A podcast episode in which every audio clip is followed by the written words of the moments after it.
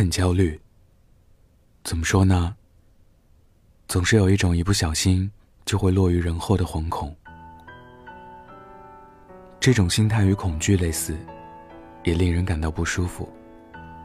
但是，回顾自己的来路，却发现，焦虑也是令我成长的动因之一。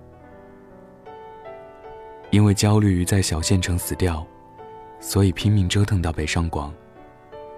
因为焦虑于所有人都在进步，只有我原地晃悠，于是努力提升自己。因为焦虑于责任担不起，期待被落空，所以拼命站起身来。去扛起一个大人应当承担的一切。我想过的，如果没有外在的压力，内在的焦虑，我会很容易屈服于惰性，得过且过，变成一个庸人，或者善于自我安慰的庸人。我虽然不奢望荣耀无双，但庸庸碌碌一辈子，还是不愿意的。于是。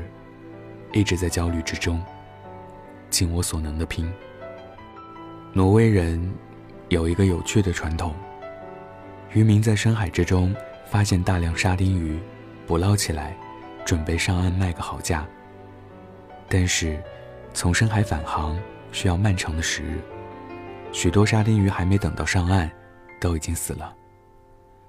后来有人想出了绝招，在沙丁鱼槽中放入他们的天敌。鲶鱼，当鲶鱼进入鱼群，每只沙丁鱼都压力山大，拼命游动，生命力爆发，活力四射，直到上岸，都依然活蹦乱跳。鲶鱼吃掉的只有一些老弱病残，而老弱病残是卖不出好价钱的，吃了也不可惜。这就是鲶鱼效应，即在强压面前，人的战斗模式才会被激活。技能才会快速升级，敌人才会一个接一个被完败。也就是说，安乐令人退化，忧患令人强大。遗传学家也以人类生存繁衍的历程告诉我们：是的，没错，越不安的族群，生存几率越大。比如原始时代，对环境越警惕，对生存越焦虑的人。他们也是最善于武装自己、防御外敌、避开猛兽袭击的人。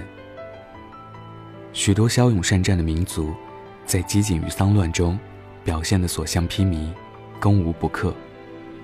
但在夺得政权之后，荣华富贵加身，美誉佳人在侧，意志逐渐衰亡，很快就走向没落。现代社会也一样，活少钱多。压力小，离家近，时间自由的职位上，从没有出过真正大有作为的人。只有焦虑于现状、不满于自身的人，才会思辨，才会创新，迎来新的局面和文明。走得太舒服的路，都是下坡路；活得最舒服的人，都是碌碌无为的人。你很难在安逸的井底，看到呼啸而出的飞龙。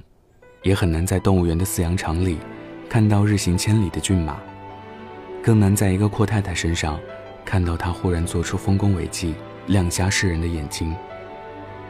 生活的顺风顺水，人便会失去危机感，安于现状，得过且过，精神短视，心智停顿，技能退化，无法应对任何大变革。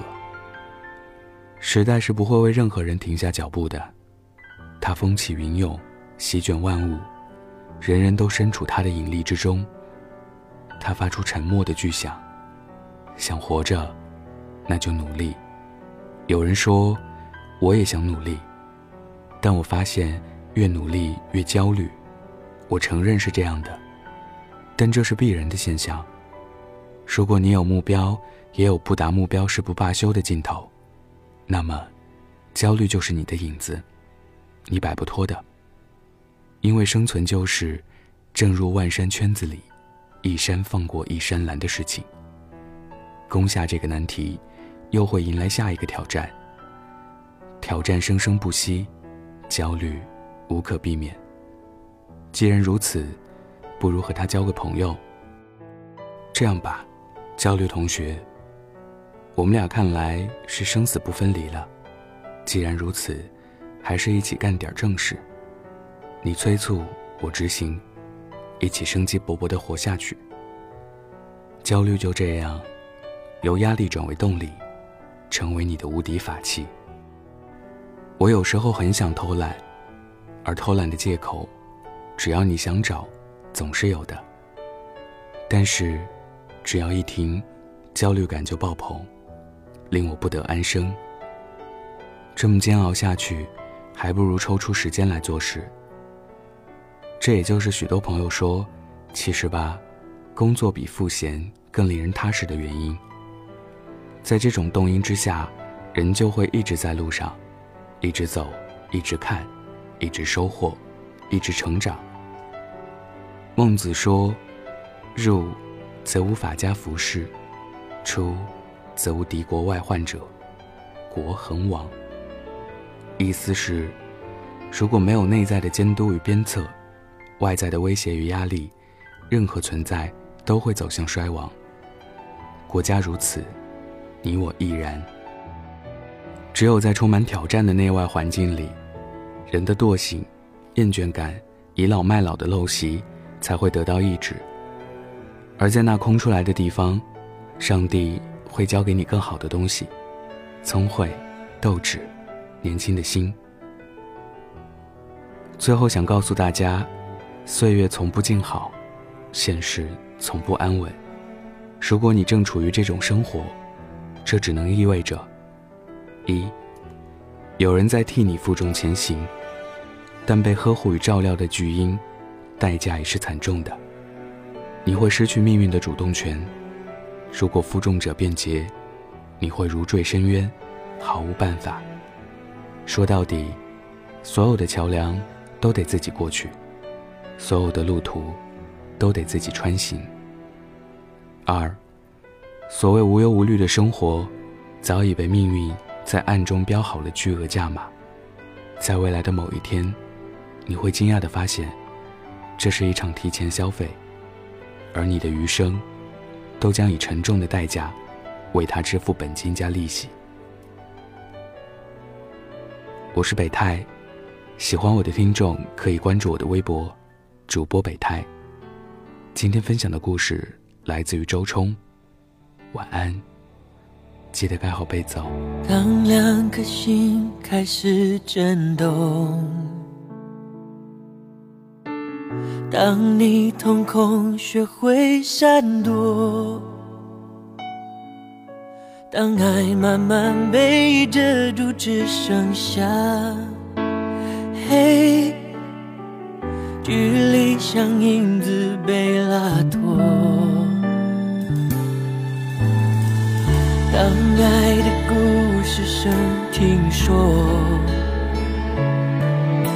我找不到你单纯的面孔。当生命每分每秒都为你转动，心多执着就加倍心痛。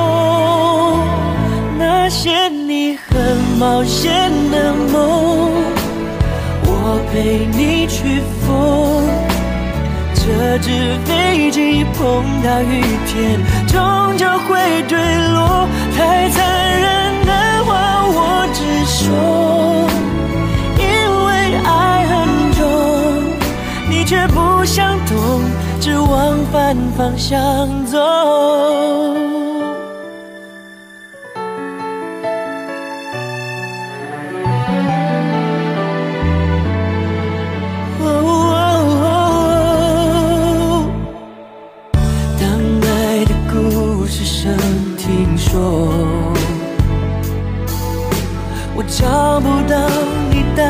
纯的面孔，当生命每分每秒都为你转动，心有多执着就加倍心痛。那些你很冒险的梦，我陪你去疯。这这纸飞机碰到雨天，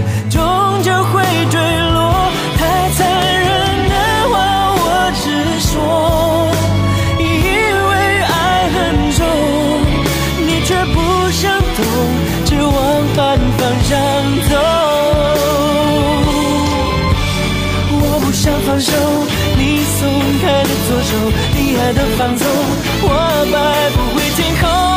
我输了，累了，但你再也不回头。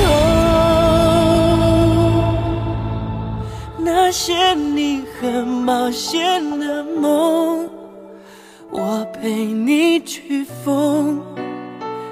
纸飞机碰到雨天，终究会坠落。太残忍的